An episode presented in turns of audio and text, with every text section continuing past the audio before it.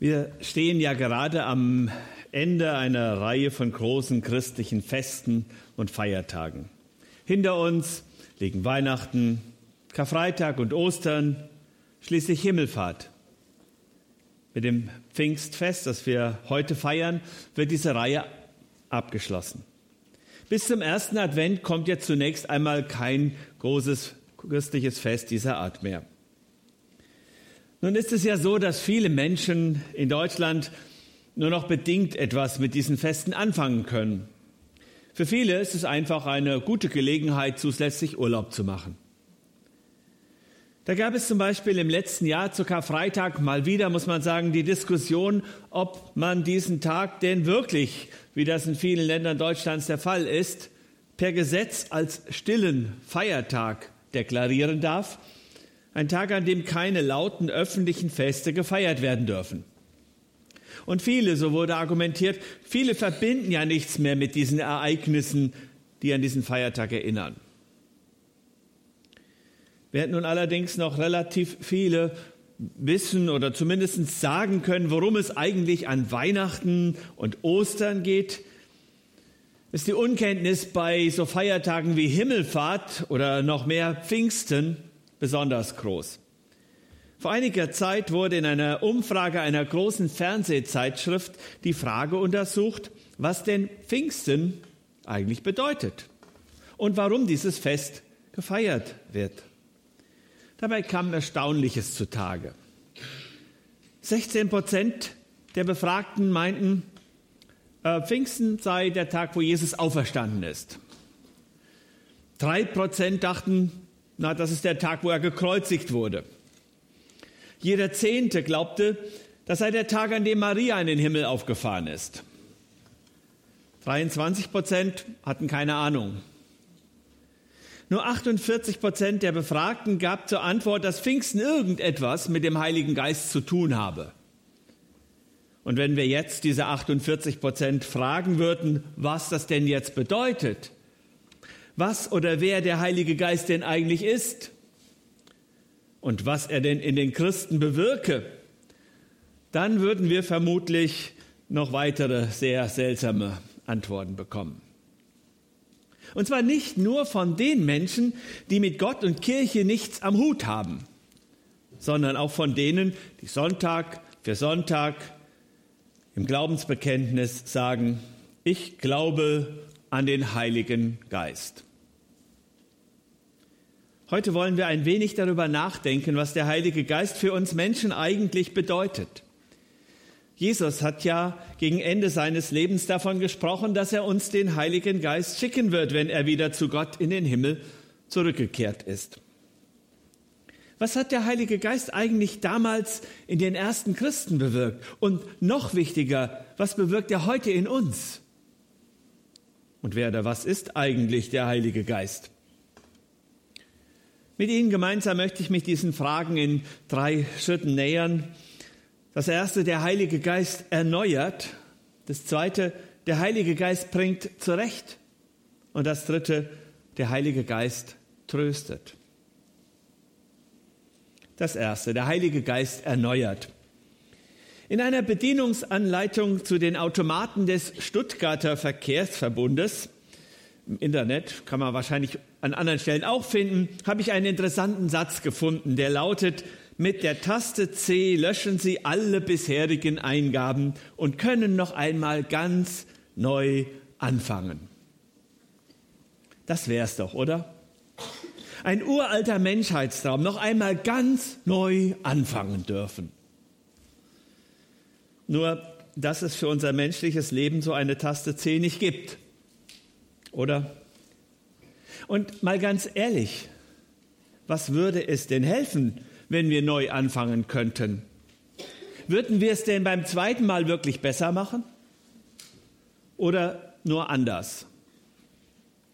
Ich stelle mir vor, wir hätten alle die Chance, mit unserem Leben einen zweiten Start hinzulegen. Wir wüssten, was wir alles falsch gemacht haben. Würden wir es beim zweiten Mal denn richtig machen? Und ich fürchte, nein. Natürlich würden wir vieles anders machen, aber besser? Um es wirklich besser zu machen, müsste sich in uns etwas ändern. Etwas ganz grundlegend. Woher kommen denn all die schlechten Gedanken und Taten unseres Lebens? Doch nicht aus den Umständen, aus fehlerhaftem Denken. Denn das könnte man beim zweiten Versuch ja korrigieren. Das eigentliche Problem in unserem Leben, das sind wir doch eigentlich alle selber. Unser Herz, unser Lebenszentrum, da liegt das Problem. Da in unserem Kern, da sind wir nämlich alle zutiefst Egoisten. Sie kennen vielleicht diesen Satz, jeder denkt an sich, nur ich denke an mich. Ich bin überzeugt, selbst da, wo wir uns so verhalten, dass der andere und sein Wohlergehen uns wichtig ist, selbst da sind wir uns oft genug selbst das eigentlich Wichtige. Warum überlasse ich denn dem anderen beim Essen das größere Stück Fleisch? Ich denke, es gibt da eigentlich nur drei Möglichkeiten. Also erstens, ich bin schon satt. Das zweite, ich mag kein Fleisch. Und das Dritte, ich möchte gerne nicht als der dastehen, der egoistisch ist. Aber alles sind doch eigentlich ziemlich egoistische Gründe. Die Bibel kennt ein Bild für dieses Problem. Sie spricht von einem Herzen aus Stein, das wir in uns tragen. Es ist, als ob da tief in uns drin eine ungeheure Verhärtung besteht. Ich, ich, ich. Das ist das Lebenslied, das da gespielt wird. Und man könnte das Bild auch ganz gut in unsere Welt übertragen. Nehmen wir einmal an, Sie haben ein schönes Auto, aber der Motor hat einen Kolbenfresser. Er ist kaputt. Sie können das Auto noch hin und her schieben, Sie können sich auch hineinsetzen. Sie können zumindest für eine Zeit lang das Licht und Radio anmachen. Aber mit Schwung durch die nächste Kurve oder über den nächsten Hügel, das geht nicht mehr. So, denke ich, geht es uns Menschen von Geburt an. Wir haben einfach nicht die Kraft in uns, andere Menschen so zu lieben, dass wir selbst in den Hintergrund treten. Und deswegen haben andere Menschen und hat letztlich auch Gott keine Chance.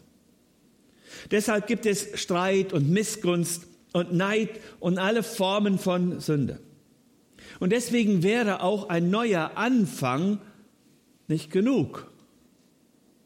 Denn da, an unserem Herzen, da müsste sich was ändern. Dieses alte, versteinerte Herz, müsste durch ein neues, ein fleischernes Herz ersetzt werden. Ein Herz, das sich kümmert, ein Herz, das Liebe übt, ein Herz, für den Gott, für das Gott und der Nächste wichtig ist. Und genau das hat schon der Prophet Hesekiel im Alten Testament angekündigt. Er schreibt in Hesekiel 36, Verse 26 und 27, und ich will euch, sagt Gott, ein neues Herz und einen neuen Geist in euch geben und will das steinerne Herz aus eurem Fleisch wegnehmen und euch ein fleischernes Herz geben. Ich will meinen Geist in euch geben und will solche Leute aus euch machen, die in meinen Geboten wandeln und meine Rechte halten und danach tun. Gott will seinen Geist in das Leben von Menschen geben. Dieser Geist Gottes, der soll und der kann wirklich echte Erneuerung bringen. Denn das ist der Heilige Geist, ein Erneuerer. Nicht nur eine Kraft, die einen neuen Anfang ermöglicht, nein, der Heilige Geist selbst kommt in unser menschliches Leben hinein. Er wird sozusagen zu diesem neuen fleischernen Herz in uns. Und das Herz ist das Bild für das Lebenszentrum des Menschen. Wir dürfen neu anfangen mit einer ganz neuen Kraft, mit einer ganz neuen Ausrichtung. Genau das ist Pfingsten geschehen. Da waren die Jünger Jesu zusammen. Sie waren ein verängstigter kleiner Kreis. Hinter verschlossenen Türen versammelten sie sich. Sie trauten sich nicht hinaus in die Öffentlichkeit. Aber dann, Dann kam Gottes Geist in sie hinein. Gott selbst war plötzlich in ihrem Leben. Denn der Heilige Geist ist nicht nur irgendeine unpersönliche Kraft, er ist Gott selbst. Eine Person der Dreieinigkeit. Und dieser Heilige Geist, der veränderte die Menschen grundlegend. Aus verängstigten und verunsicherten Jüngern Jesu wurden vollmächtige Zeugen des auferstandenen Jesus. Sie öffneten die Türen. Sie gingen hinaus und fingen an, von Jesus Christus zu erzählen. Der Heilige Geist, das ist Gottes Lebenskraft in uns. Und um Bild nochmal zu, zu benutzen, es ist ein ganz neuer Motor. Der alte Motor hat, wie man so schön sagt, einen Geist aufgegeben.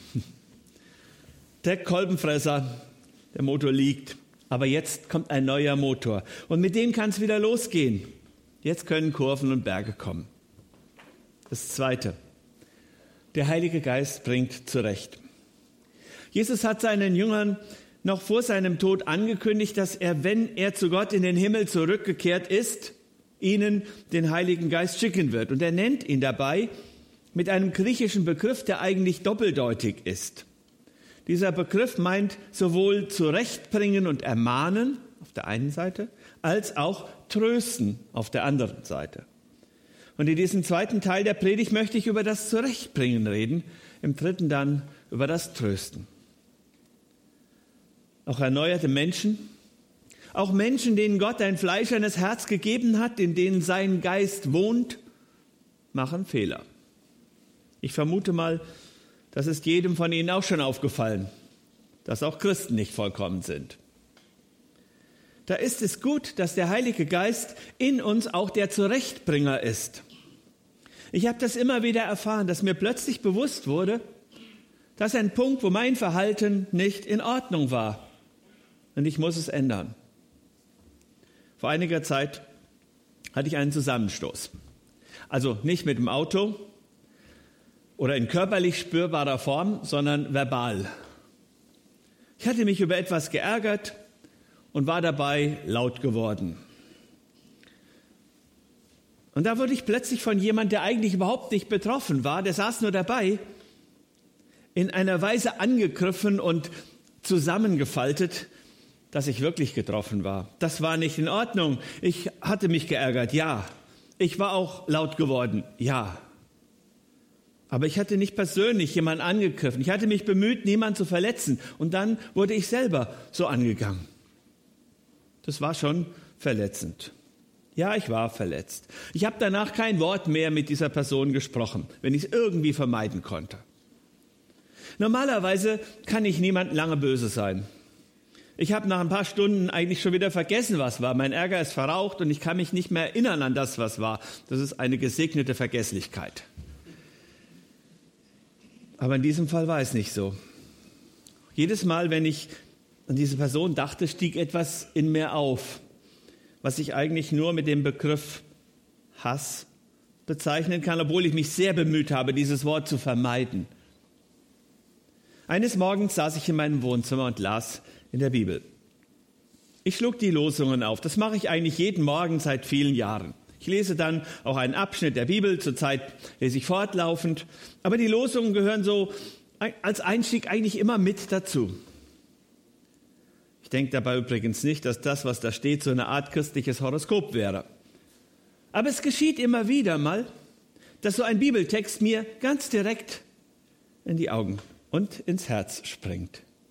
Und so war das an diesem Morgen. Ich war irgendwie fertig. Ich war irgendwie so innerlich leer. Dann las ich in Jesaja 59, Vers 2b, Eure Sünden verbergen sein Angesicht vor euch, dass ihr nicht gehört werdet. Erst einmal habe ich gedacht, welche Sünden? Die sind doch alle vergeben. Und das ist auch so. Wer vom Heiligen Geist erneuert worden ist, dem sind die Sünden vergeben die vergangenen, die gegenwärtigen und auch die zukünftigen. Aber es gibt doch eine Seite der Sünde, die davon nicht betroffen ist. Sünde belastet nämlich die Beziehung zu Gott. Und das war mein Problem. Als ich daher innerlich dachte, welche Sünde, wurde mir ziemlich schnell klar, Du, deine mangelnde Vergebungsbereitschaft, meine ich. Ich hatte mir geschworen, dieser Person werde ich erst vergeben, wenn sie sich bei mir entschuldigt. Es war ja nicht das erste Mal, dass ich von ihr so angefahren worden war. Und was bildete sie sich überhaupt ein? Sie hatte mich ja noch viel ungerechter behandelt, als ich mit meinem Gefühlsausbruch die anderen. Aber mir wurde klar, dass das alles gar keine Rolle spielt. Wenn Gott so mit mir umgehen würde, wenn er mir erst vergeben würde, nachdem ich reumütig meine Schuld eingestanden habe, dann wäre mein Leben eine einzige furchtbare, angstvolle Sache. Immer davor Angst haben zu müssen, man könnte mit einer unvergebenen Sünde vor ihn treten müssen. Wie schlimm ist das? Und dann beten wir ja auch im Vater unser, vergib uns unsere Schuld, wie auch wir vergeben unseren Schuldigern. Und zwar nicht erst, wenn die reumütig um Entschuldigung bitten. Es hat etwas gedauert, bis ich dann dazu bereit war. Aber dann habe ich innerlich vergeben. Ich habe Gott alles gesagt, habe vor ihm dieser Person vergeben. Wenn sich die Gelegenheit geboten hätte, mit ihr darüber zu sprechen, hätte ich das auch getan, aber das ging nicht mehr. Aber nicht mehr, weil ich Rechtfertigung suchte oder eine Entschuldigung, sondern weil ich vergeben hatte und mein Möglichstes dazu tun wollte, dass diese Beziehung in Zukunft besser wird. Und wissen Sie was? Mir ging es danach wirklich gut. Ich war von der Last befreit. Zurechtbringung. Das heißt ja auch, dass man dann auf dem richtigen Weg ist. Nicht nur, dass man gesagt bekommt, dieser Weg ist falsch, sondern auch, jetzt bin ich richtig unterwegs. Was hat es mit Christus oder dem Heiligen Geist zu tun? Ich glaube, dass es der Heilige Geist war, der mir gezeigt hat, dass meine mangelnde Vergebungsbereitschaft nicht in Ordnung war und ich vergeben musste. Christus hilft durch seinen Geist nicht nur zu einem neuen Anfang mit einer neuen Kraft, das neue Herz, sondern er hilft uns dann auch auf dem Weg, den wir gehen. Er hilft uns, die Richtung nicht zu verlieren. Denn Gottes Heiliger Geist ist auch der Zurechtbringer und das ist sehr gut. Und das Dritte, der Heilige Geist tröstet. Christus hilft uns durch seinen Geist zu einem neuen Anfang mit einer ganz neuen inneren Kraft. Auf diesem Weg, den wir jetzt mit ihm zusammen gehen, korrigiert er uns, wenn wir in einer falschen Richtung unterwegs sind. Und er hilft uns immer wieder zurecht. Aber er tröstet uns auch. Das war ja bei den Jüngern damals auch so. Sie hatten die Kreuzigung erlebt, sie waren völlig verzweifelt. Dann hatten sie erfahren, dass Jesus auferstanden ist. Sie waren begegnet, sie hatten neuen Mut gefasst, aber jetzt war er doch wieder weg. Vor zehn Tagen war er vor ihren Augen durch eine Wolke in den Himmel aufgefahren, Himmelfahrt. Und jetzt waren sie wieder allein. Und dann, ganz plötzlich, treten die gleichen Jünger in aller Öffentlichkeit auf, erzählen der erstaunten Menschenmenge, die sich in Jerusalem aufhielt, was ihnen Jesus bedeutet. Woher dieser Wechsel? Wie wurde aus verzweifelten, verängstigten Menschen eine Truppe von Evangelisten, die Mut und Hoffnung verkündigen? Die Bibel beschreibt diesen Wechsel und erklärt ihn durch den Heiligen Geist, der über die Jünger kam. Er gab ihnen nicht nur die neue Kraft, er tröstete sie auch darüber hinweg, dass Jesus nicht mehr bei ihnen war. Diese Aufgabe des Trösters nimmt der Heilige Geist seit damals immer wieder wahr. Und mal ehrlich, das können wir auch gut gebrauchen, oder? Hoffnung, neuen Mut, Trost, das sind doch die Dinge, die heute wirklich fehlen. Wirklich trösten kann nur jemand, der eine echte, verlässliche Hoffnung auf Veränderung anbieten kann. Ein, ach, das wird schon wieder. Das hätte den Jüngern damals nicht geholfen. Nein, sie wussten einfach jetzt, Jesus ist immer bei uns. So wie er es eigentlich schon immer gesagt hatte, aber jetzt konnten sie es auch wirklich glauben. Und weil Jesus immer das letzte Wort hat, weil er am Ende der Zeit, als der Sieger schon längst feststeht, konnten sie und können wir heute wirkliche, tragfähige Hoffnung haben. Ich weiß nicht, in was für einer Situation Sie sich gerade befinden. Vielleicht stehen Sie vor einer großen Herausforderung, einem Problem, das Sie nicht bewältigen können. Vielleicht sagen Sie, ja, Trost, den könnte ich jetzt gebrauchen. Ich kann Ihnen nicht versprechen, dass sich Ihre Probleme in Luft auflösen werden. Aber ich kann Ihnen versprechen, dass Gott selbst mit Ihnen durch dick und dünn gehen will. Durch alle Probleme. Ist das nicht großartig? Ich finde, das ist der einzige wirkliche Trost, der hält und trägt. Wenn ich weiß, dass der Herr der Welt, der das ganze Universum geschaffen hat, an meiner Seite steht und mir zusagt, du, ich liebe dich, ich sorge für dich, ich gehe mit dir, auch wenn du gerade nicht weißt, wie du den nächsten Tag überstehen sollst. Ich bin da. Wenn das wahr ist, und ich glaube, dass es wahr ist, dann haben wir Christen etwas, was unbeschreiblich wertvoll ist und zugleich einzigartig, nämlich echten Trost und echte Hoffnung. Und genau das schenkt der Heilige Geist. Er möchte Ihnen heute seine bleibende Gegenwart versprechen, denn er ist Gott. Und wenn er in Ihr Leben eingekehrt ist, dann haben Sie nicht nur einen Erneuerer, der nun als Gottes Kraft hilft, Ihr Leben neu zu gestalten, dann haben Sie nicht nur einen Zurechtbringer, der Sie auf den richtigen Weg zurückführt, wenn Sie in die Irre gelaufen sind, sich verlaufen haben. Nein, dann haben Sie auch den Tröster in Ihrem Leben. Er hat versprochen, sie niemals allein zu lassen. Und er hat wirklich jede Situation ihres Lebens in seiner Hand. Gott entkleidet nichts. Er bleibt in jeder Lage der Herr, der an unserer Seite steht. Amen.